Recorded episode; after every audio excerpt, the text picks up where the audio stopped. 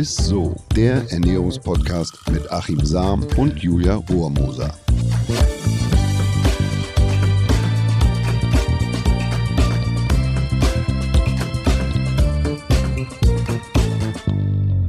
Hallo und herzlich willkommen zu ISSO, dem Ernährungspodcast mit dem Ernährungswissenschaftler Achim Sam. Und der Julia Rohrmoser. Ja, Hallöchen. Hallöchen.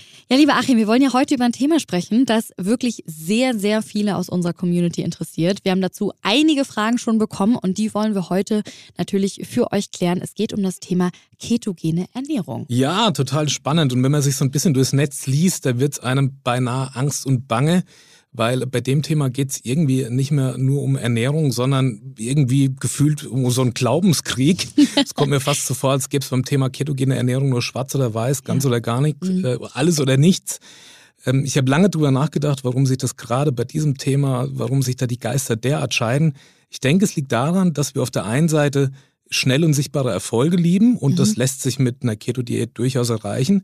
Auf der anderen Seite gibt es aber wiederum die, die um die Ursachen für den schnellen Gewichtsverlust wissen und deshalb von der langfristigen An Anwendung Abstand mhm. nehmen und mhm. da eben Bedenken haben. Und gleich vorweg, ich zähle mich tatsächlich eher zu der Letz letzteren oh, Fraktion. Okay. Ähm, mhm. aber ich würde sagen, mal eins, eins nach dem anderen. Für alle, die es vielleicht jetzt noch nicht äh, irgendwo gelesen haben oder auch noch gar nicht genau wissen, worum es überhaupt geht, was versteht man eigentlich unter einer Keto-Diät?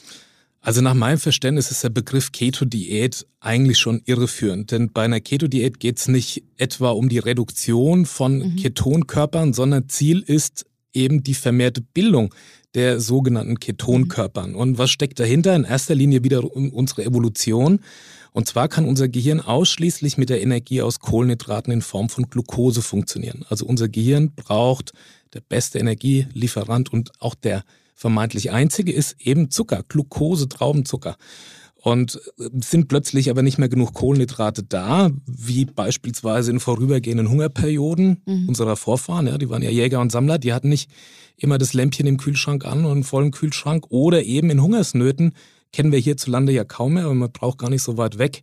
Das sind Hungersnöte leider noch ein großes Problem. Also da fehlen auch Kohlenhydrate. Mhm. Also für solche Phasen hat, äh, wo, wo Kohlenhydrate absolute Mangelware sind, dann fährt unser Körper ein Überlebensprogramm ab. Und indem er überwiegend aus Körperfett, beziehungsweise ist das dann Acetyl-CoA in der Leber, das ist ganz wichtig zu wissen, quasi eine Ersatzdroge für unser Gehirn baut. Also, jetzt ist der gesetzte Fall, man hat also eine ketogene Ernährung, man isst also kaum Kohlenhydrate oder sehr wenig. Mhm. Unser Gehirn braucht aber irgendwie einen Stoff und dann ist der Körper in der Lage, eine, ja, dieses Überlebensprogramm zu fahren und dann in der Leber einen Ersatzstoff zu bauen, mhm. äh, damit wir quasi diesen, diesen Kohlenhydratmangel überstehen und trotzdem denk- und leistungsfähig bleiben. Also dass wir dann nicht wie früher einfach sitzen geblieben sind ja, und sind einfach nicht mehr weiter sammeln und jagen gegangen, sondern wir sind dann einfach gestorben. Und das versucht der Körper mit diesem Notprogramm zu umgehen. Und diese Ersatzdroge, das sind letztlich die sogenannten Ketonkörper. Ketonkörper. Und die muss man sich vorstellen, dass die auch eine gewisse morphinähnliche Wirkung haben oder Substanzen sind, oh, ja. die unserem Gehirn die, A, die nötige Energie liefern ja, also mhm. statt den Kohlenhydraten oder der Glucose. Und außerdem wirken sie ähnlich wie eine Droge, damit wir eben diese Notzeit überstehen. Also die betäuben uns auch etwas. Krass. Und das kennen wir, das habe ich ja bei, bei dem Thema Fasten schon erzählt, wenn man zu wenig isst, dann gelangt man auch in diesen Zustand, wo man sich fast auch ein bisschen euphorisch fühlt und so. Mhm. Und das liegt eben genau daran, dass der Körper diese Ketonkörper bildet und die uns auch quasi über diese Notzeit hinweg mhm. betäuben sollen, dass wir einfach weitermachen ja, ja. und nicht verhungern. So, und diesen Zustand versucht man also mit einer ketogenen Diät herbeizuführen, indem man möglichst wenig Kohlenhydrate isst. Und genau darin liegt jetzt auch schon die große Krux, denn es geht da gar nicht um ein Low-Carb-Prinzip oder so, mhm, wo man mhm. Kohlenhydrate reduziert, was ja durchaus zu empfehlen ist, sondern man ist hier fast bei einem No-Carb-Prinzip, weil man ja denkt, na gut, ich will ja in diese Ketose kommen, ich will viele Ketonkörper bilden, damit ich viel Fett, Fett verstoffwechsle, ja, was mhm. die Leber dann letzten Endes übernehmen muss, was auch stimmt. Aber umso weniger Kohlenhydrate, umso schwieriger wird die ganze Geschichte. Also bei klassischen ketogenen Diäten spricht man von maximal 4% Kohlenhydraten oder etwa 20 Gramm am Tag. Immer zum Vergleich, allein unsere Gehirnzellen brauchen etwa 140 Gramm Glucose, Traubenzucker am Tag. Wow. Das ist schon echt eine ganz ja, ordentliche heftig, Menge. Ja. Und deshalb wird normalerweise für Erwachsene empfohlen, über Kohlenhydrate circa, dass die Gesamtenergiebedarf bei 50, 50 Prozent bei Kohlenhydraten liegt. Bei Sportlern natürlich etwas mehr tatsächlich mhm. noch. Und bei der ketogenen Diät wären wir dann bei etwa 6 bis 8 Prozent Protein, mhm. was ich jetzt gar nicht so kritisch sehe, weil okay. wir können relativ viel Protein tolerieren, wenn wir mhm. jetzt keine Vorschädigung haben der Niere und so, ja, okay. dann ist das eigentlich auch äh, möglich. Aber knapp 90 Prozent Fett. Was? So. Also 90 Prozent, also das ist schon echt eine Hausnummer. und wenn ich das jetzt empfehlen würde als Ernährungswissenschaftler, ich glaube, dann würde man mir das Diplom auch gleich wieder wegnehmen. Und es ist klar, dass das satt macht, ne, wenn ich so einen hohen Fettträger, Fett mhm. macht tatsächlich satt. Ich habe also auch nicht diese, diese Insulinstimulationen, die man hat, wenn man natürlich Kohlenhydrate isst. Aber das 90 Prozent Fett, das ist natürlich schon echt krass. Also bei der ketogenen Diät sind Nudeln, Brot, Reis, Kartoffeln, Zucker, Süßigkeiten natürlich absolut tabu. Mhm. Dafür ist natürlich ein fetter Fisch, Fleisch, auch rotes Fleisch, was ja auch nicht äh, so unkritisch zu sehen ist, gerade in der Entstehung von Krebserkrankungen, Wurst, Eier, kohlenhydratarmes äh, Gemüse. Auch da muss man darauf achten, dass da natürlich nicht zu viele Kohlenhydrate drin sind. Enthält Gemüse nun mal. Mhm, ja, mhm. also eher so eine Zucchini, Gurke, Brokkoli und so landet dann auf dem Teller. Und wegen des zu hohen Fruchtzuckergehalts steht natürlich Obst eigentlich gar nicht mit mhm, auf diesem mhm. Keto-Speiseplan. Also das ist alles andere als eine ausgewogene Ernährung. Jetzt mag man sich die Frage stellen natürlich, naja, macht mir das langfristig was? Ja, wenn man ich, keine Kohlenhydrate kriegt, ne? Also zunächst einmal ist es wichtig, dass man versteht, dass es sich eigentlich um eine Überbrückung für eine Notsituation handelt mit ja. dieser Bildung der sogenannten Ketonkörper. Die Ketonkörper, die sind auch stark sauer, also die haben erhöhen sozusagen die oder belasten unser eigenes Puffersystem, das Säurebasissystem. Mhm. Jetzt sagen wieder, oder habe ich oft gelesen, naja, es kommt ja durch die reine Ernährung, ketogene Ernährung, nicht zu einer so starken Ansammlung von sauren Ketonkörpern. Aber wenn ich natürlich die Szene betrachte, die das auch macht, das heißt, die machen in der Regel auch extrem viel Sport.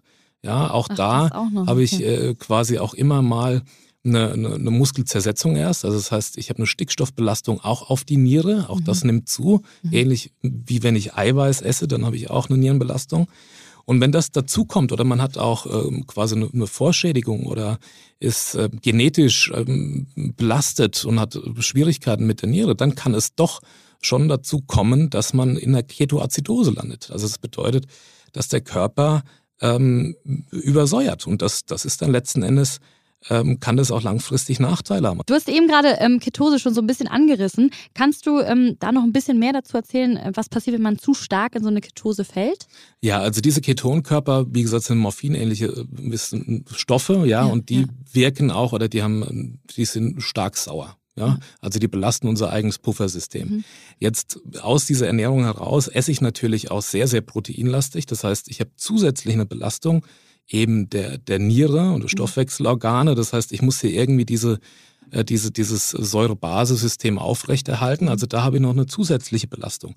Wenn ich jetzt noch intensiv Sport treibe dazu, dann habe ich nochmal eine Belastung, weil ich erst Muskulatur abbaue. Die Muskulatur muss auch erstmal verstoffwechselt werden. Das geschieht auch über die Nieren, muss dieser Stickstoff ausgeschieden werden. Das heißt, ich kann da doch schon eine Ketoazidose provozieren, also eine, eine, eine starke Übersäuerung und das ist gar nicht so unkritisch. Also das Argument der Befürworter der ketogenen Diät ist immer, dass man eigentlich so eine Ketoazidose rein durch diese Ernährungsweise, durch die Ansammlung der Ketonkörper nicht erreichen mhm. kann. Aber es ist eben quasi ein Multiplikator, weil ich ja eine hohe Proteinbelastung habe. Ne, ich ja, ja. kaum, dann habe ich auch nichts oder wenig über die Ernährung, wie ich das ganze System da abpuffern kann. Also weil ich ja auch da quasi auf das Gemüse acht geben muss. Also weil es Kohlenhydrate enthält, bleibt mir eigentlich nur der Weg, dass ich da ordentlich dagegen arbeite und eben viel Wasser dazu trinke, dass die Nieren da ordentlich gespült sind und dass die Niere auch damit äh, mit umgehen kann und auch die Giftstoffe beziehungsweise den Stickstoff auch wieder loswerden kann. Mhm.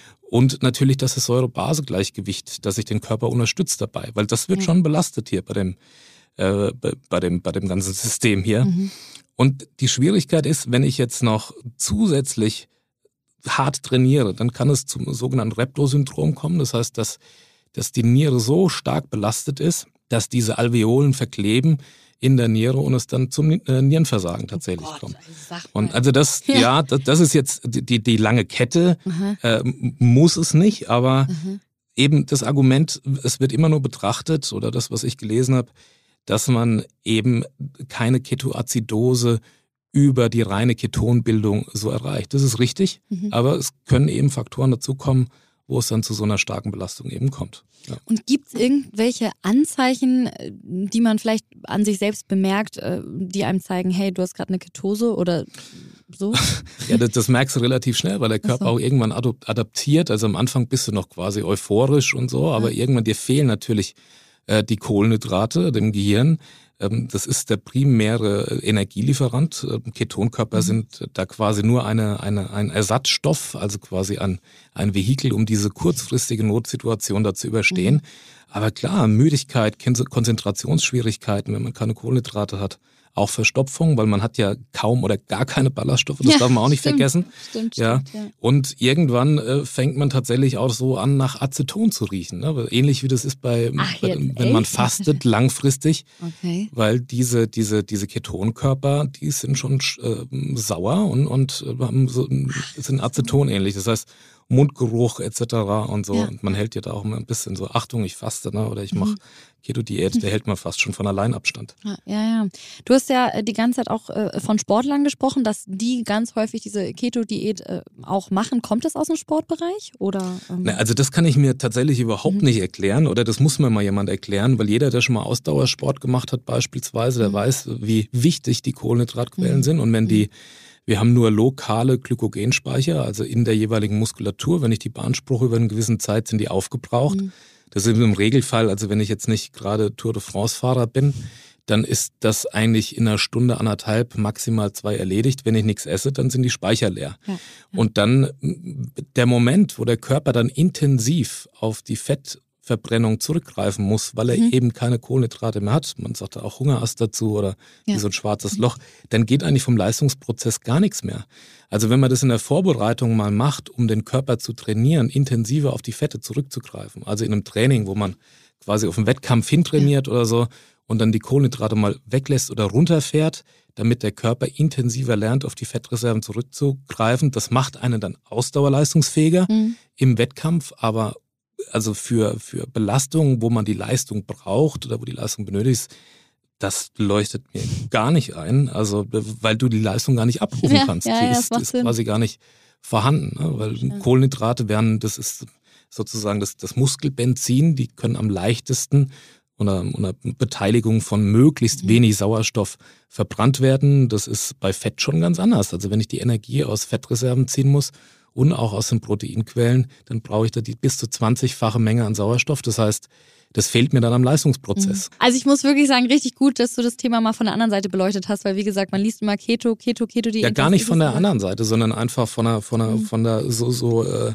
mhm. so ist es einfach. Und ich glaube, ja. man sollte da auch dabei bleiben, dass man sagt, okay, zum, zum schnellen Gewichtsverlust gut, mhm. ja, mhm. der, der so machen will, aber dann muss man sich auch eingestehen, dass das nicht die gesündeste Variante ist. Es ja. gibt Krankheitsbilder, da kann das Sinn machen, eine mhm. Keton- mhm. oder eine Keto-Diät zu machen. Also es gibt beispielsweise für Epilepsie-Patienten mit angeborenen Stoffwechselerkrankungen, kann es Sinn machen, das mal zu tun, natürlich nur unter ärztlicher Aufsicht. Es wird auch von positiven Effekte, Effekten bei, bei, bei Krebspatienten äh, berichtet, weil die Tumorzelle kohlenhydratabhängig ist und, und viel Kohlenhydrate, Glucose verstoffwechselt. Aber dann reicht es auch, die Kohlenhydratmenge zu reduzieren. Im Zweifel, auch das ist in, äh, mit, mit dem Arzt abzusprechen oder mit den Ernährungsberatern da vor Ort. Äh, also zu reduzieren kann Sinn machen, aber ganz runterzufahren, dass ich den Körper dann wiederum belaste mit Ketonkörper äh, in, in der Zeit, mhm. auch nicht gut. Er baut sich sozusagen ja den Ersatzstoff für die Kohlenhydrate. Ne? Also da, da wäre ich tatsächlich vorsichtig. Ähm, es, es gibt quasi Diabetes mellitus, äh, Gewichtsreduktion, da wird das irgendwie diskutiert, aber das ist, das ist einfach mit dem Arzt abzuklären, weil es sehr, sehr, sehr fragil und okay. sensibel ist. Ne? Ja, cool. Das war sehr, sehr aufschlussreich und sehr spannend. Vielen Dank schon mal dafür. Und ihr kennt es ja auch. Wir kommen jetzt natürlich noch mal kurz zu unserer Frage der Woche. Die Frage der Woche. Und diesmal kommt die Frage der Woche von Franzi. Sie fragt dich, Achim, kann man auch zu viele Hülsenfrüchte essen, wenn man ansonsten auch Fleisch und Fisch isst?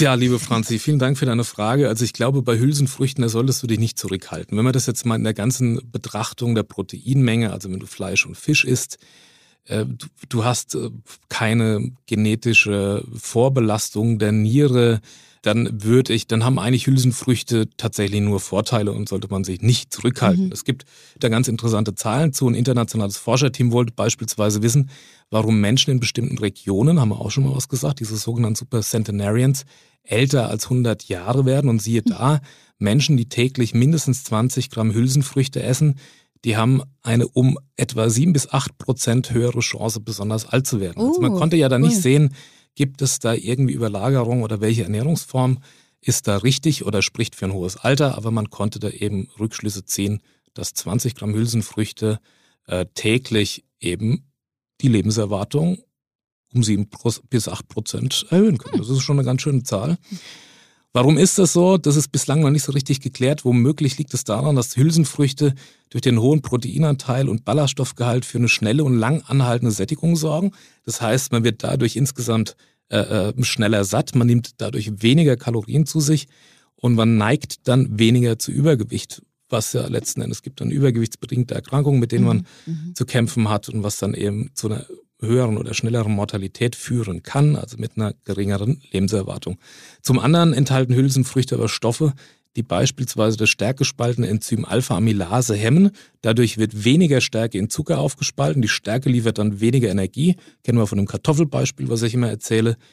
Ähm, weniger Energie als ein Einfachzucker. Sie macht besser satt und dient dann letzten Endes den Darmbakterien wieder als Nahrung. Also auch das können Hülsenfrüchte ja, cool. leisten. Und was ich noch ganz interessant fand in dem Zusammenhang, Thema Hülsenfrüchte, es gibt eine klinische Studie der University Toronto und dann hat man bei übergewichtigen Patienten den Effekt von Ballaststoffen getestet in der Kalorieneinschränkung. Man hat also beiden Probandengruppe, der einen hat man eine Kalorieneinschränkung über 500 Kilokalorien äh, zugemutet, ne? also hat die mhm. reduziert die mhm. Kalorienmenge. Und der anderen Probandengruppe hat man die Kalorien nicht eingeschränkt, aber hat denen 120 Gramm Hülsenfrüchte pro Tag zum Essen gegeben.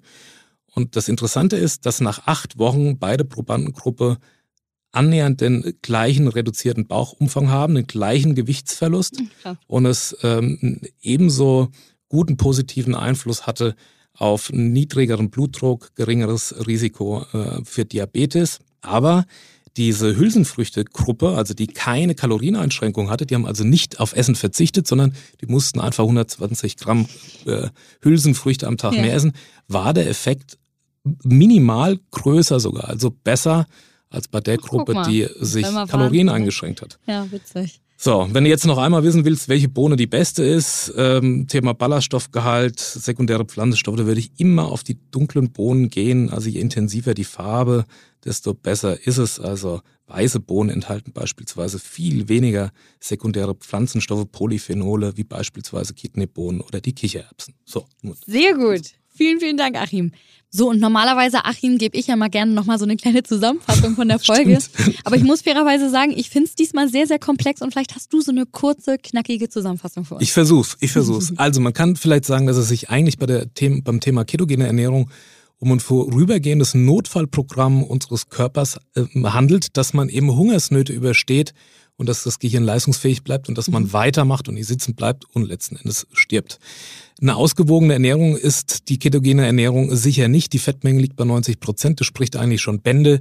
Man nimmt kaum Ballaststoffe zu sich, was wiederum zu Verstopfung etc. führen kann.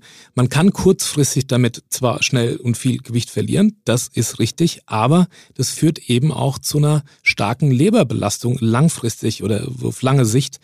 Denn eben in der Leber werden, werden, werden die Fette ähm, umgebaut, Acetyl-CoA und dann letzten Endes zu den Ketonkörpern gemacht. Und das kann langfristig eben zu einer hepatischen Leber führen oder eben zu einer Fettleber, was dann wiederum einen eingeschränkten Stoffwechsel damit sich äh, zieht und man dann auf Dauer eben Probleme liegen, äh, kriegen kann. Wenn man es doch anwenden möchte, weil man beispielsweise unter bestimmten Krankheiten leidet und sich davon einen positiven Nutzen verspricht, dann sollte man das unbedingt einmal mit dem Arzt diskutieren. Ansonsten kann man da nämlich tatsächlich auch viel falsch machen. Mein Tipp, lieber äh, ein paar Hülsenfrüchte mehr am Tag essen, da steigt auch die Lebenserwartung. Sehr gut. Dann würde ich sagen, vielen, vielen Dank fürs Zuhören. Wir hoffen, dass euch die Folge gefallen hat, dass ihr die genauso spannend fandet wie ich auch. Wenn ihr was Gutes für uns tun wollt, dann lasst uns doch gerne mal so eine 5-Sterne-Bewertung bei Spotify oder bei Apple Podcasts da oder bei eurem ja, Podcast-Medium. Wir freuen uns jedes Mal sehr darüber. Und ich würde sagen, wir hören uns auch schon nächste Woche wieder, ne? So ist es. Bis dann. Tschüss. Ciao. Dieser Podcast wird euch präsentiert von Edeka. Wir lieben Lebensmittel.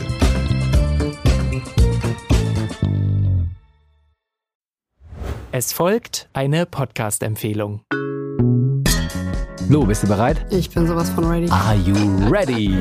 Herzlich willkommen bei Cheers, dem Weinpodcast mit Lou. Das bin ich, studierte Weinexpertin, Weinwirtschaftlerin und Weinbloggerin. Und ich bin Jonas. Ich bin hier, um Lou eine Menge Fragen zu stellen, denn wir sprechen in diesem Podcast über Wein, über Spannendes und eigentlich alles, was man wissen muss. Egal, ob man Weinanfänger ist oder fortgeschritten, dieser Podcast ist für alle bestens geeignet, die Bock auf Wein haben. Ja, welcher Wein passt zu welchem Essen? Warum ist Säure im Wein eigentlich so wichtig? Und wie kommen die Aromen in euren Wein rein? Und warum spuckt Lou nach dem Probieren immer wieder alles aus? In kurzen und knackigen Episoden gibt es genau auf diese Fragen die passende Antwort. Und ab und an gibt's auch noch Gäste. Und wenn ihr Fragen habt, dann schreibt sie uns an cheers.edeka.de. Jeden Montag gibt's eine neue Folge, überall da, wo es Podcasts gibt. Und ich würde sagen, Cheers. Cheers.